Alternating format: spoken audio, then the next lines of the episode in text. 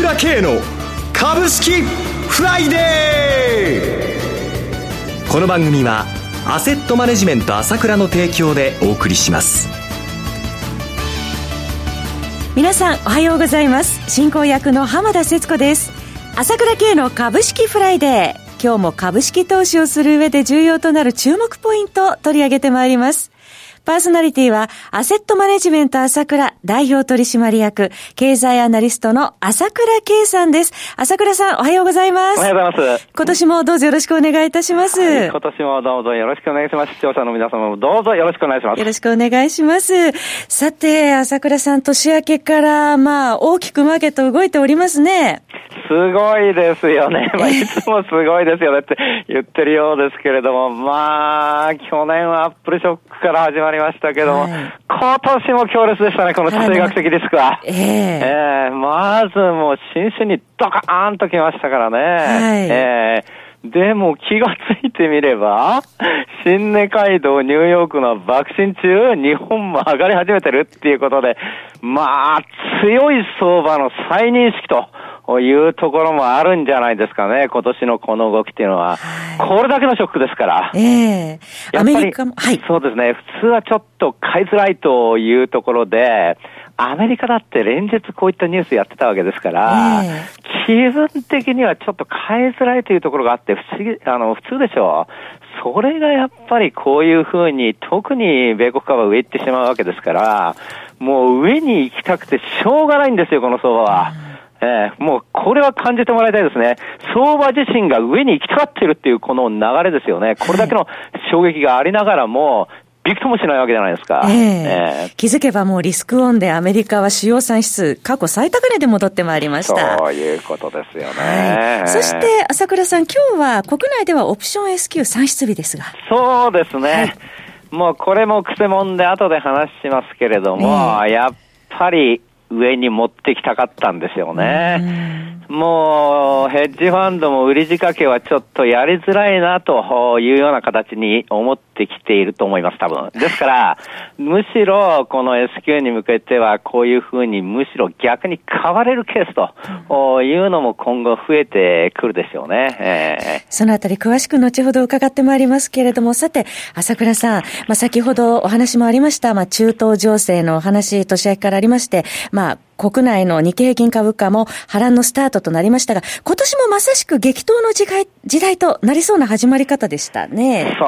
うですね。えー、まずやっぱり感じたことは、今年もこれ一筋縄じゃいかないなということは思いましたよね。はい、もう昨年もいろいろありましたけども、やっぱり今年ももう昨年以上にね、乱高下が激しいと、そういうことになっていくと思うんですけれども、はい、先ほど言ったように上に行きたがってるなということは明らかに感じますね。面白い一年になってくると思いますよね。もともと動くっていうことはもうチャンスがでかいと、いうことですからね。はい、まずはどのポストがこう大きく動いていくのか、ないし大きなチャンスがどこにあるのかということに対してはちょうど来週ですね、18日に朝倉セミナーを行いますから、ここの銘柄群ですよ。これですよ。なぜかと。いうことは具体的にじっくり話したいと思いますよね。今気になる旬の情報をたくさん伺うことができるということですね。えー、年始め2020年の相場にうまく乗っていくためにもぜひ朝倉さんのお話たっぷり伺いたいところです。また1月は株式フライデーでのコーナー、えー、長谷川さんのコーナーは、えー、第1週ということでお休みでしたけれども、長谷川さんのピックアップ銘柄もセミナーで伺うことができるんですよね。そうですね。まあ長谷川の銘柄選択も私の話とつながってくるとこがあるかもしれないんで、この辺の背景も知ると面白くてワクワクしちゃいますよ。楽しみです。ラジオで言うとまたガーンと来ちゃいますので、はい、まあ、セミナーですよね。まあ、限られた人数ですから、うん、まあね、あの、この新春のセミナーもですね、はい、もう長谷川の、銘柄必見ということで、新年からこんな銘柄なんだなということがじっくくりお話できると思います。本当にいいスタートができると思いますんでね、本当にセミナーお待ちしてますよ。朝倉さんの新年1回目のセミナーは来週1月18日土曜日午後1時会場、午後1時30分から午後5時まで東京の大手町で開催いたします。参加料金は税込み1万3000円です。なお、セミナー終了後は参加者限定の懇親会も開催予定です。懇親会につきましては、参加をお申し込みされた方に別途ご案内いたします。セミナー参加ご希望の方は、朝倉さんの経済情報発信者、ASK1 のホームページからお申し込みいただくか、ASK1 のフリーダイヤル0120-222-464、0120-222-464までお電話ください。それでは CM を挟んで朝倉さんに詳しくお話を伺ってまいります。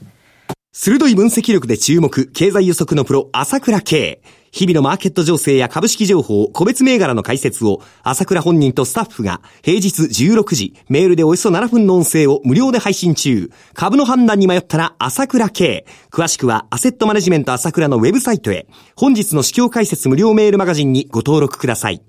アセットマネジメント朝倉は、証券取引、金銭有価証券の予託、貸付行為は行っておりません。また情報提供する金融商品の取引では、相場変動などにより損失を生じる恐れがあります。取引説明書、契約締結前交付書面などを十分にお読みいただき、ご理解の上お取引ください。金融商品仲介業者登録、関東財務局長金中第605号。さて、先ほど朝倉さんからマーケットは上に行きたがっているなんてっていうお話いただきましたけれども、えそれではここからは今年の相場見通し、そして現状のポイントについて詳しく伺っていきたいと思います。よろしくお願いいたします。そうですよね。もう本当にまあ、地政学的リスクっていうのがここでもう、本当にあっという間に下火になったという感じだと思うんですけれども、はい、まあ常にこういったこう、まあ緊張、軍事的な緊張っていうのは起こって、まあ、またこう、収束するということなんですけれども、はいまあ、今回のことはいろいろ、まあ、そのね、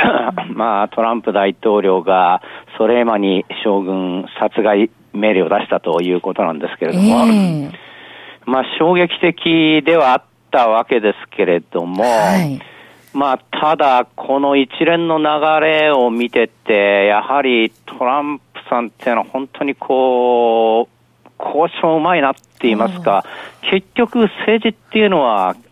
結果ですから、はい、そういう意味ではこうイランを黙らせたわけですからね、えー、結局、今度はここに撃ちますから、アメリカの兵さん逃げといてくださいねって言いながら 弾を撃ったわけですから、はい、完全に腰を引かせたわけで、この辺はやはりうまかったなと思います。え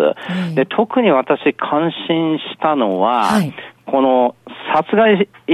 たという後にね、すぐに50人の地点をすぐにもし反撃したら52の地点をすぐに爆破するかなっていうふうに脅かしたじゃないですか。すぐに畳みかけてきましたね。そう、この畳みかけがうまいんですよ。うんえー、ですから私は思ったんですけれども、はい、もうやるときは徹底的にこう、大風呂敷じゃないんですけれども、えー、まあましてこういう争い事ですから、一度やり始めたら弱気になっちゃダメですから、ぐんぐんぐんぐんつって、おもう思いっきり攻めていく、この辺のところと、その大風呂敷のやり方がうまいんですよね。ですからね、トランプさんって日本との交渉でもそうですけれども、今回のこの、米軍基地の、あの、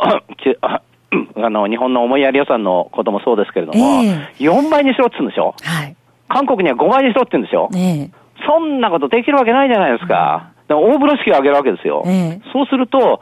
例えばそれで2割高とか3割高で、えー、増やしますよって決着したら、日本が良かった良かったじゃないですか。最初5倍とか4倍とかパンパンっていくからうまいわけですよ。それは関税の問題もそうですよね。日本はアメリカにね、あのトラックなんか 輸出してもものすごく関税取られてるわけですよ。えー、TPP だったらそれがゼロになるわけだったんだから、はい、それがトランプさんが日本との交渉で関税かけとって言ってるから、全部農業をこう、向こうの言う通りにしちゃって、それで日本は良かった良かったじゃないですか。はい、ここがうまい。ですから、うん、今回の戦争でも初めて、初めてやった後は、これ以上やったら、ここまでやるぞって、もし反撃したら核兵器まで使うぞと。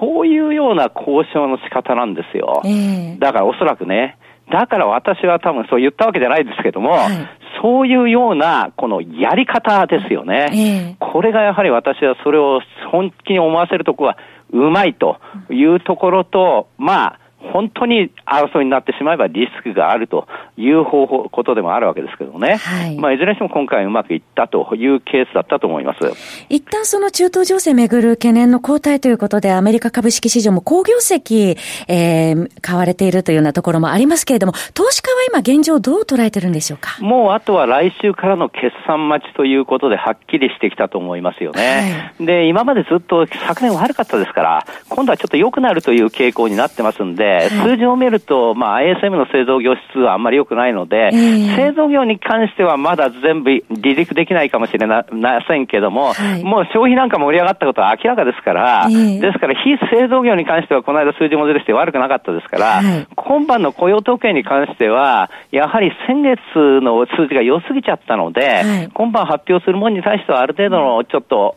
どういうものが出るかわかりませんけども、ADP の雇用統計は悪くないですから、まあ、おおむね悪くないということと、先ほど言ったように、もう相場が上に行きたがってるので、好材料に反応するということでいけるんじゃないかと思いますよね。来週から決算発表アメリカでも始まりますが。はい、そうですよね。えー、えーで、一方の日本の株式市場なんですけれども、はい、えー、まあもちろんこういうふうに見るとアメリカほどにはいかないんだけれども、えー、やはりかなり強いということはまあ感じた方が多いと思うんですけども、現実にそれはですね、やはり綺麗に出てると思います。例えばジャスタック見てください。はい。ね、どんどんどんどん上がっちゃって、これ先ほども言いましたけども、このイランの問題がここまでいって、ロケット弾をイランがアメリカ基地にあの打ち込んだっていうとか、まあ、一瞬、日経平均2万3000円割れましたけども、相当な衝撃だったと思うんですよね、投資家気分としては。はい、これはどうなるかわからないということを感じたと思うんです、誰でもが。えー、それにもかかわらず、それがちょっと、あの、落ち着いたら、あっという間に、ジャスダックが新値取ってるでしょ？昨年来高値。はい、そうですね。これ非常に強いわけです。ええー、ね、それだけじゃなくて、あの、投資を見てもですね、はい、えー、ソニーとか NEC とか富士通とか、どんどんこの主力の株も上がってるじゃないですか。はい、強いでしょ？ええー、やっぱりここを見なきゃダメだと思うんですよね。もちろん、今回の場合はですね、やっぱり S q に絡んでいるというところも私自身はあるとは見てますけれどもね。はいまあ、昨年から言いました、もう売り、売って取り残されてるのは日本勢だけなんだよと、本当に弱気なのは日本勢だけだということを言ってきて、現実に発表になってる3月ものこの売りの手口を見ると、野村証券が4万9000枚ということで突出しているわけですよね。はい、おそらくこの傾向というのはおそらく変わってないと思う。昨日あたりも買い戻し、買いのの突出しているところは野村証券なので、はい、要は日本の投資家がそういうふうにこう、慌てて売って慌てて買い戻してるということが見えるんじゃないかなというふうに思います。でもこの中で上行っちゃうんだからじわじわじわじわ玉が少なくなってきて上に行こうとしてる流れは今年あるなということを年初に感じてもらいたいですね。今年期待できそうです、はい、そろそろお別れのお時間です。お話はアセットマネジメント朝倉代表取締役経済アナリストの朝倉圭さんでした。私、朝倉慶が代表を務めますアセットマネジメント朝倉では SBI 証券、楽天証券、証券ジャパン、ウェルスナビの口座開設業も行っています私どものホームページから口座開設していただくと週2回無料で銘柄情報を提供するサービスがありますぜひご利用ください。それでは今日は週末金曜日頑張っていきましょう。